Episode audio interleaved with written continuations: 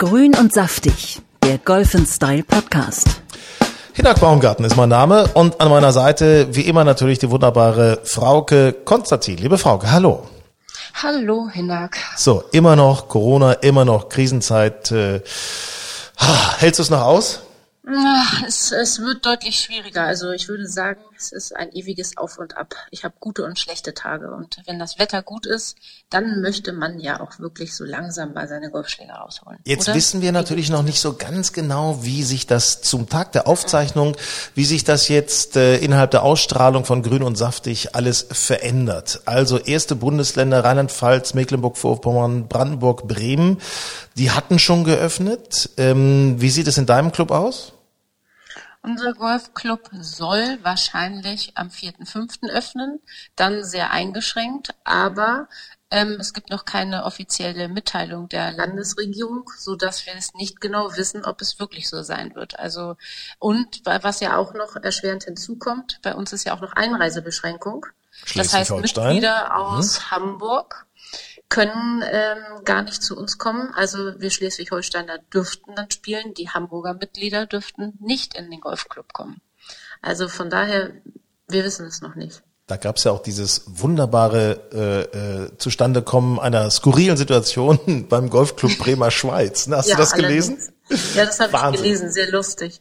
Neun Löcher befinden sich äh, in Bremen und neun Löcher befinden sich in Niedersachsen und deswegen haben sie neun Löcher also den Teil, den Bremer Teil haben sie öffnen können. Das ist doch irgendwie. Ist doch Wahnsinn, wild, oder? oder? Ist, ja.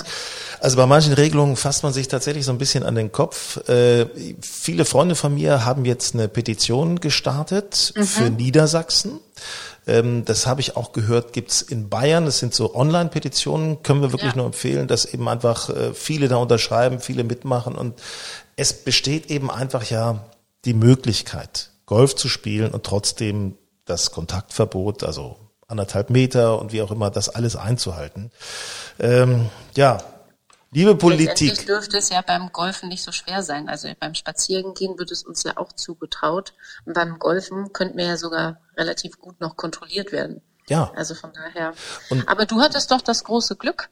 Warst du nicht diese Woche Golf spielen? Ja, war ich tatsächlich.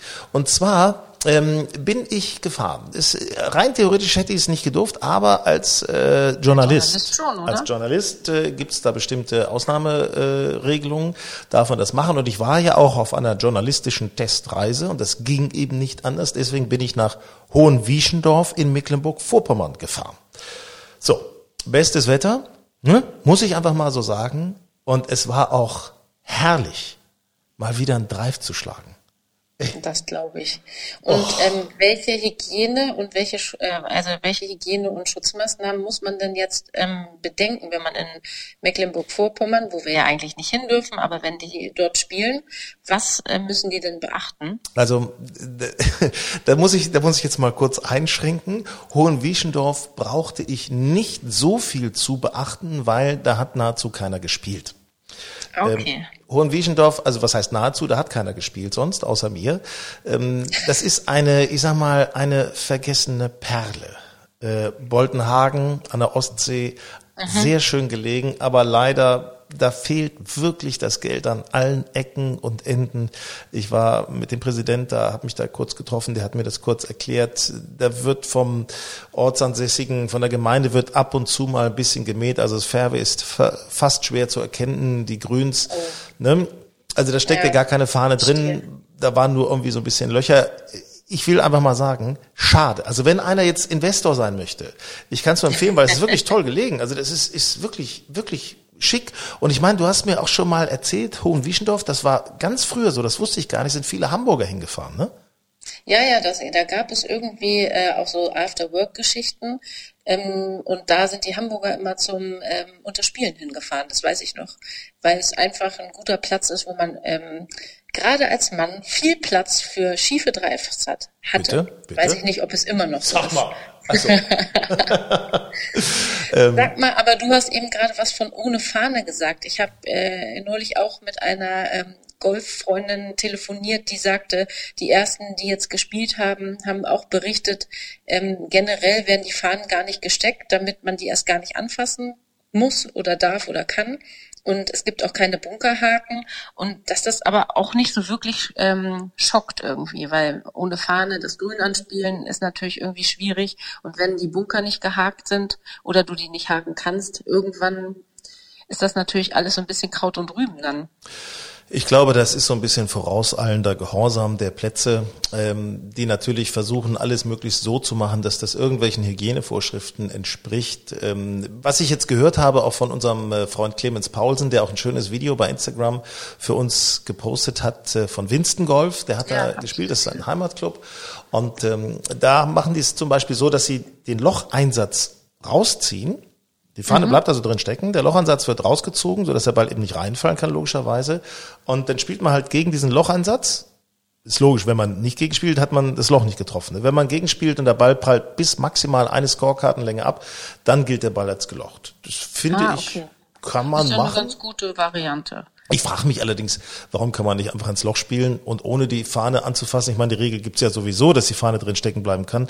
Fischt man mit zwei Fingern den Ball raus. Ich meine, würde ja auch ja, gehen. Ja, habe ich auch schon gesagt, aber dann war wieder die Argumentation, ja, dann fasst man eben doch die Fahne an und fummelt da rum und also naja gut, also ich weiß nicht, ob das, äh, ob das wirklich so dramatisch ist oder ob äh, das jetzt auch leicht übertrieben ist. Ich weiß nicht genau, was an der Fahne so schlimm sein soll. Also es, wenn man in Baumärkten den Finger auf die Rolltreppe legt zum Beispiel genau. äh, oder irgendwas anderes, einen Farbeimer anfasst, den der Nachbar oder der nächste dann auch anfasst, also oder den Einkaufswagen, die werden da ja auch denke nicht alle. ich ganz ne? oft dran. In allen Supermärkten, manche sind äh, desinfiziert, manche äh, kannst du desinfizieren. Im Endeffekt musst du es immer selber machen. Dann haben sie eine Reihe, wo die Desinfizierten stehen und die nicht. Da kommt man doch total durcheinander. Oder ähm, neulich war ich beim Tierarzt, da hatten die eine Schale mit ähm, Kugelschreibern äh, an, äh, bereits benutzt und dann musste ich irgendwas unterschreiben, dann musste ich einen frischen Kuli nehmen, den dann in die andere Schale stecken. Also ähm, wenn das überall so gehandhabt werden würde, aber das ist ja überall anders. Ich habe da meine ganz persönliche Meinung zu, die keiner übernehmen muss, logischerweise. Ich glaube, wir sollten Respekt vor diesem Virus haben. Auf jeden Fall, da ist eine Gefährlichkeit da, aber Angst fressen Seele auf. Ähm, es gibt auch viele Mediziner, die sagen, es sei eben kein Killer-Virus. Äh, Büschel hat das gerade gesagt, der, der Pathologe aus Hamburg, es sei kein Killer-Virus. Egal, muss jeder für sich selber beantworten, ja. aber ich denke, Angst ist da der schlechteste Ratgeber. Hast du denn eigentlich einen schicken Mundschutz mit Golfmotiv oder was hast du dir für einen ausgesucht? Nee, ich wäre ja sonst schon verhungert, wenn ich keinen Mundschutz hätte. Ne? Ich muss ja auch mal einkaufen, logisch. Ja, genau. Nee, Und wie sieht er aus? Äh, der sieht aus wie bei Dr. House. Also es ist ein ganz normaler Mundschutz, ganz aber es ist natürlich eine Idee, so mit so Golfbällen drauf, so ja, vielleicht ein hochgezogener Mundwinkel aus Golfbällen. Warum denn nicht? Warum ja. denn nicht? Also es gibt da die besten da Geschäftsideen, kommt, die sich momentan noch die tollsten Ideen gerade auf. Ähm, wir sprechen gleich hier bei Grün und Saftig noch mit Esther Henseleit, wunderbarer Shootingstar natürlich der deutschen Ladies Golf Szene. Was ist das für, wie hart ist das, ne? Überleg dir mal, da bist du in der ja, LET, äh, gewinnst diese Saison, machst auch einen Sieg, ähm, erspielst dir gleichzeitig auch noch die Tourkarte für die amerikanische Tour und dann kommt der Lockdown. Das ist doch Hammer, oder? Du bist gerade so im Drive. Da würde mich unbedingt interessieren, frag sie doch mal bitte, äh, wie sie sich jetzt fit hält und vor allen Dingen, wie man jetzt an seinem Schwung arbeiten kann. Oder ja, man, wir können ja alle keine Bälle schlagen, aber ich würde halt gern mal so ein bisschen irgendwas Sinnvolles machen und nicht nur einen Plastikeimer chippen. Okay, also weil ich bete dafür, dass sie einen Garten hat. Das wäre oder irgendwie einen Garten, vielleicht Eltern oder wie auch immer. Äh, ich werde gleich mit Esther Henseleit sprechen. Aber erzähl ja, doch mal, dann wissen wir es aus erster Hand. Wie sieht's mit den anderen Golfprofis aus? Martin Keimer und Co. Was machen die denn eigentlich? Du, ich habe das ähm, jetzt gar nicht mehr so weiter verfolgt. Letzte Woche hatte ich mir da noch so diverse Videos angeguckt. Wer ganz viel jetzt immer postet, ist Bernhard Langer. Den habe ich verfolgt. Der ähm, hat da diverse Übungen ins Netz gestellt für alle möglichen Körperpartien. Und ähm, das sieht natürlich bei dem bei Sonnenschein auch immer so noch ganz relaxed aus. Aber ich weiß nicht, was hast du denn dann noch verfolgt? Äh, Martin Keimer weiß ich, der hat so eine Indoor-Anlage. Ähm, also so ah, mit, okay. diese Trackman-Geschichten und wie auch immer. Da trainiert er offensichtlich auch fleißig. Ähm, das ist so ziemlich das, was eigentlich auch alle machen. Ich habe Ja. Martin Keimer habe ich denn neulich auch noch gesehen bei Twitter mit seinem Spendenaufruf etc. Ähm, er macht aber auch andere Sachen. Also er nimmt sich dann mal Zeit für private Dinge wie, ich sag mal so ganz blöd, auch mal lesen, sich mit Kumpels treffen, all diesen Kram, was man eben sonst in der Saison nicht so kann. Schafft man halt sonst nicht. Hast du dieses lustige Tanzvideo ähm, von, äh, auf Instagram von Sandra Gall gesehen? Ich bin Das seit- fand ich sehr witzig. Also ich bin seitdem verliebt. Das muss ich mal Oh, ganz ehrlich so sagen. weit geht es schon. Liebe Sandra Das ist Gahl. hammermäßig, oder? Also wie die da den Shaker macht, also das ist wirklich, Hab sehr gelacht. also da hätte ich echt Spaß, muss ich ganz ehrlich sagen, äh, finde ich richtig klasse, so eine Seite, Die Dame ist zu jung für dich. dann muss ich sie, dann vielleicht kann ich sie adoptieren. Ich meine, das, ja. Ja, das wäre wahrscheinlich möglich.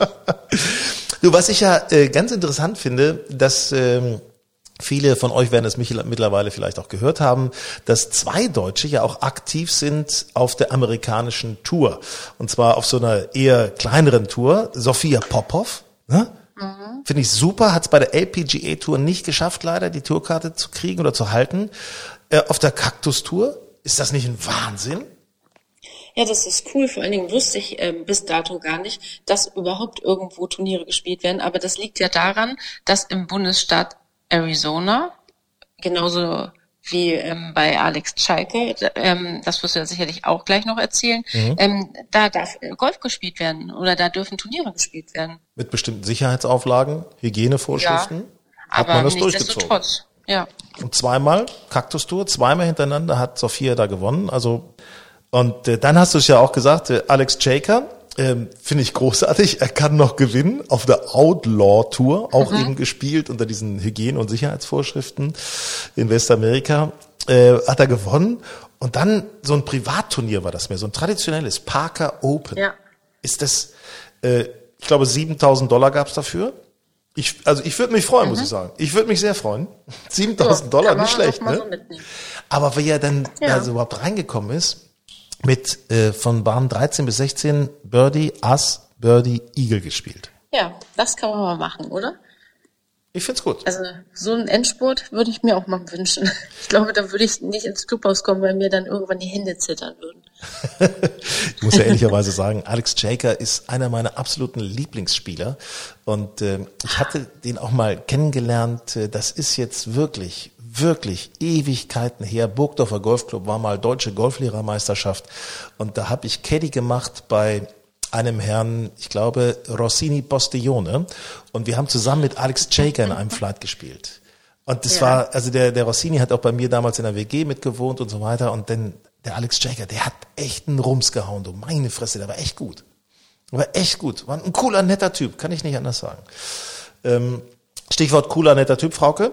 Francesco Molinari haben wir übrigens auch befragt, wie er jetzt gerade diese Zeit übersteht. Das, äh, das haben wir dann in der nächsten Ausgabe, die Ende Mai erscheinen wird von Golf and Style mit Foto. Also es ist schon interessant, äh, was er dafür Ah, ja, da Antworten bin ich ja mal hat. gespannt. So, äh, Stichwort, äh, wo wir gerade bei den Professionals sind. Ja, Ja. wie geht's denn weiter? Was glaubst du? Tja, ist schwer zu sagen. Also es gibt ja jetzt, erstmal sind jetzt weitere Turniere, glaube ich, nicht abgesagt worden. Es ist alles irgendwie verschoben, beziehungsweise alles, was jetzt so im August, September und später stattfindet, steht weiterhin. Ryder Cup ist im September, steht nach wie vor. Ich kann es, ich weiß es nicht, aber irgendwie so richtig vorstellen kann ich es mir im Moment nicht. Also bei den Amateuren schon mal gar nicht, bei den Profis vielleicht schaffen sie es mit extrem vielen Auflagen und äh, aber das ist ja schon ein ganz schöner Aufwand, der dann betrieben werden muss.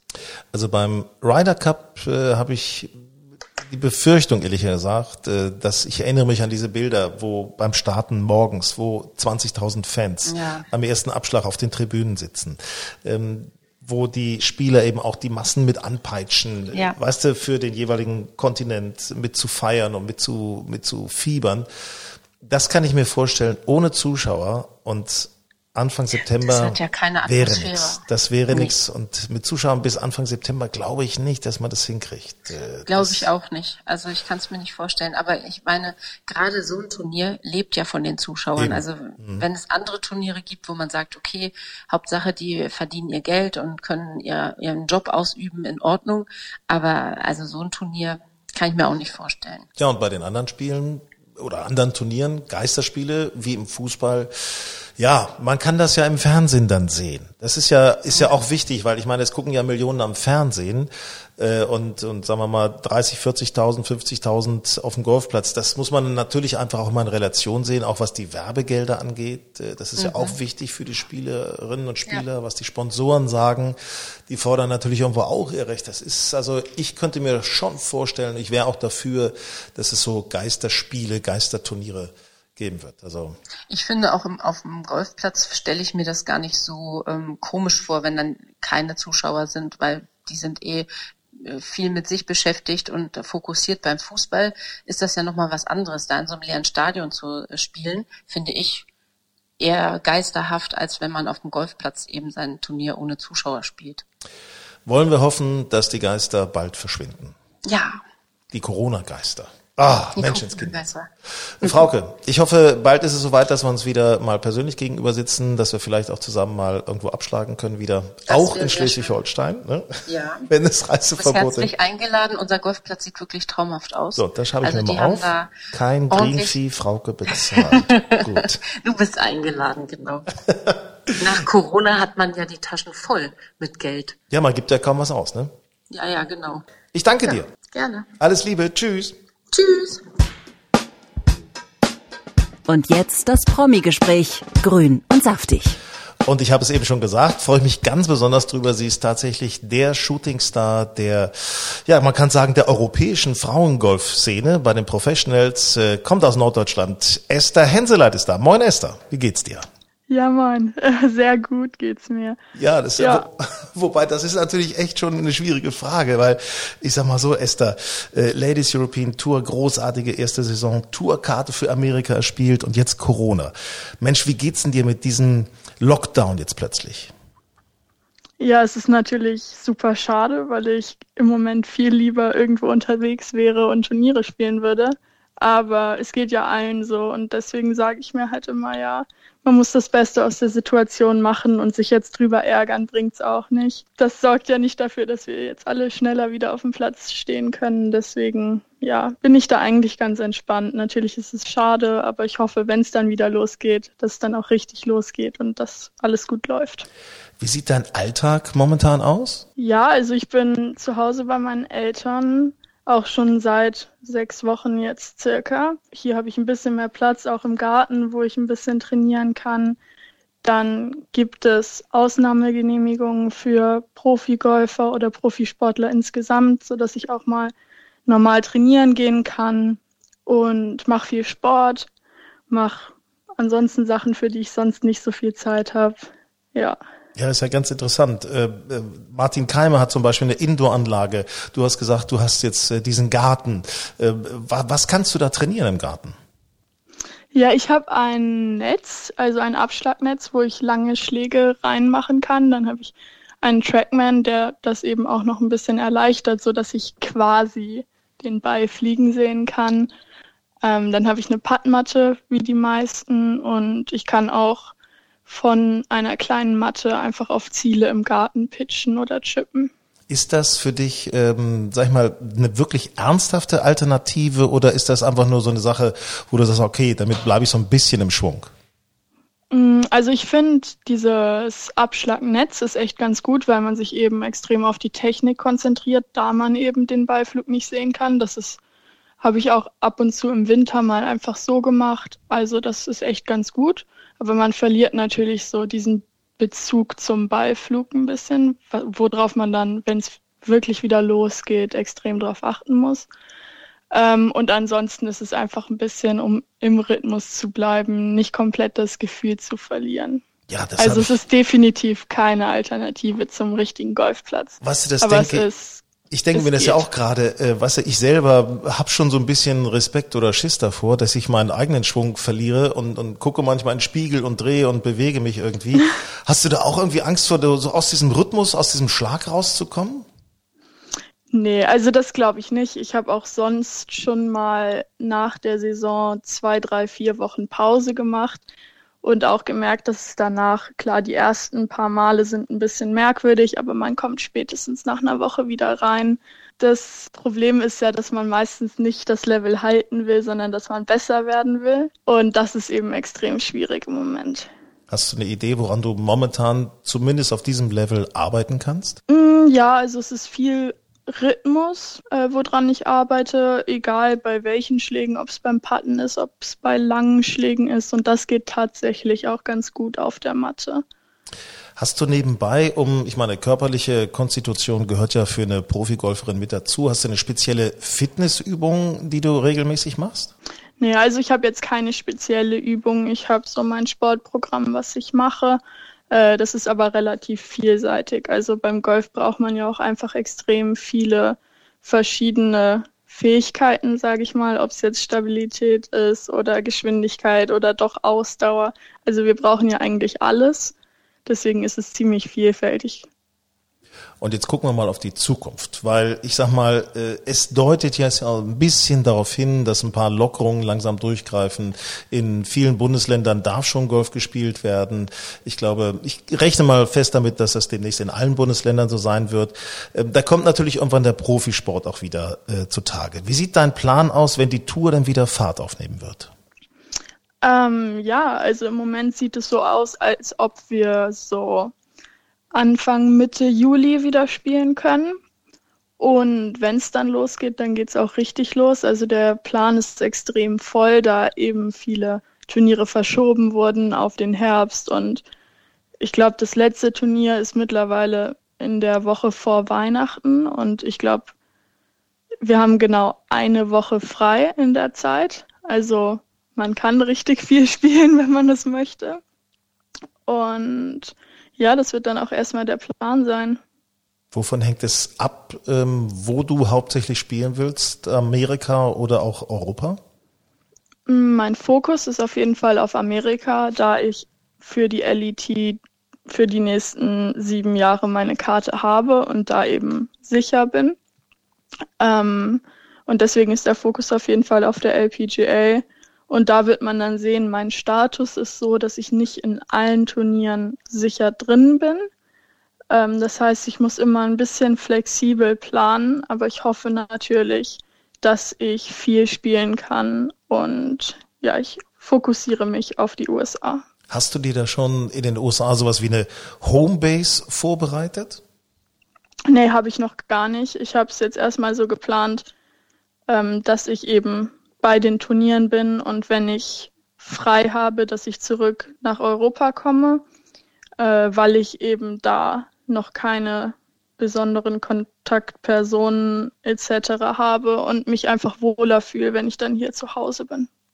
Wenn es denn wieder losgeht, es könnte ja durchaus sein, äh, dass es dann auch sowas wie, wie Geisterspiele geben wird, also Turniere ohne Zuschauerinnen und Zuschauer.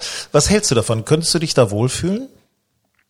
Ähm, ja, schon. Also man muss dazu sagen, dass wir leider häufig mit sehr wenig Zuschauern spielen, vor allem in Ländern, wo Golf eben nicht so populär ist. Und deswegen ist es für uns nicht außergewöhnlich, mit wenig oder gar keinem Publikum zu spielen. Deswegen ist es für mich kein Problem und ich spiele sehr viel lieber ohne Publikum als gar nicht. Und ich meine, es ist für dich doch auch so ein, eine Stärke von dir, dass du tatsächlich dich auf dich selber konzentrieren kannst, dass du so in diesen Tunnel reinkommen kannst und gar nicht so abhängig davon bist, was von außen auf dich einstrahlt. Ja, auf jeden Fall. Klar mag ich das, wenn viele Leute zuschauen, aber es ist mir jetzt auch nicht so wichtig. Wie viel Feuer hast du nach diesen langen Wochen der Krise in dir, dass es jetzt losgeht? Extrem viel. Also die erste Zeit war wirklich ganz schlimm, weil es eben so von einem auf den anderen Tag hat man zwei Monate frei, die man eigentlich mit Turnieren geplant hatte. Dann habe ich mich langsam dran gewöhnt und jetzt ist es wirklich so, okay, ich bin bereit und es kann irgendwie weitergehen. Ähm, und erstmal bin ich jetzt froh, wenn alle Golfplätze normal aufmachen und man einfach mal normal spielen gehen kann. Mensch, das ist auch schon mal der nächste Schritt. So einen vollen Schlag machen, ne? Also mit dem Treiber mal richtig durchzuziehen. Es ist ja so, oder schön mit dem, mit dem äh, Wedge irgendwie aufs Grün spielen und den so richtig so buff mit Spin aufkommen lassen. Solche Dinge, das fehlt einem doch, oder? ja, auf jeden Fall. Glaubst du, es wird ähm, irgendwann wieder alles so werden wie früher oder denkst du, da wird es Änderungen geben? Ähm, also ich glaube, es wird schon alles wieder wie früher, wenn man das so sagen kann. Aber es wird sich auf jeden Fall etwas hinziehen. Ich weiß nicht. Ich glaube, dieses Jahr wird das erstmal alles noch ein bisschen durch Corona bestimmt, aber wenn es ins nächste Jahr geht und man wirklich sieht, okay, so langsam ist es vorbei, falls es vorbei ist, denke ich, dass es schon wieder sehr nah daran kommt, wie es vorher war. Jetzt hast du mir vorhin erzählt, äh, du hast äh, eben durch das fehlende Golfspielen oder nicht so häufige Golfspielen und Trainieren momentan Zeit für andere Dinge, die du sonst nicht so häufig machst. Was sind das für Dinge?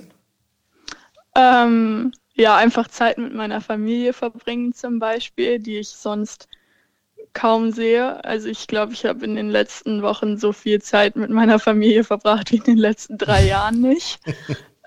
ähm, dann, ich koche sehr gerne, nehme mir dafür viel Zeit. Ähm, dann, ja, was man eben so macht. Ich habe angefangen, äh, ein bisschen zu malen habe angefangen, Spanisch zu lernen, sowas. Also alles Mögliche, wirklich. Beschäftigung gesucht Muy bien. und sie gefunden. Muy bien. Ja. Ich kann einem in Amerika natürlich helfen, um auch Kontakte zu kriegen. Darf man nicht vergessen. Also nicht nur Englisch, auch Spanisch hilft in Amerika sehr viel weiter, um sich da durchzusetzen. Ja, ne? also so weit bin ich noch nicht, aber vielleicht wird das noch, wenn sich das alles noch ein bisschen zieht. Esther, wir drücken dir ganz kräftig die Daumen, dass erstens die Krise natürlich für uns alle bald äh, vorüber ist, dass wir alle bald wieder ordentlich schön Golf spielen können und dass du dann erfolgreich einsteigst äh, auf der amerikanischen Ladies Tour. Ja, das hoffe ich auch und Dankeschön, dass ich hier sein durfte. Grün und saftig, der Golf Style Podcast.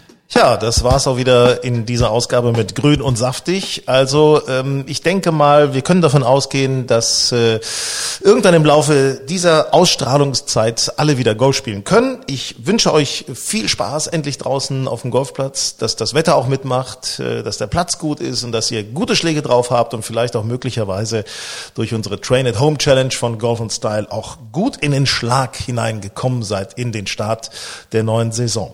Ja, und wir drücken gemeinsam gemeinsam. Esther Henseleit, muss ich ehrlich sagen, wirklich sehr, sehr sympathisch. Junge, tolle Frau, sportliche Frau, sportliche Profigolferin. Drücken wir die Daumen, dass sie in Amerika große Erfolge feiern wird. Wir werden das natürlich beobachten. Also, bis bald.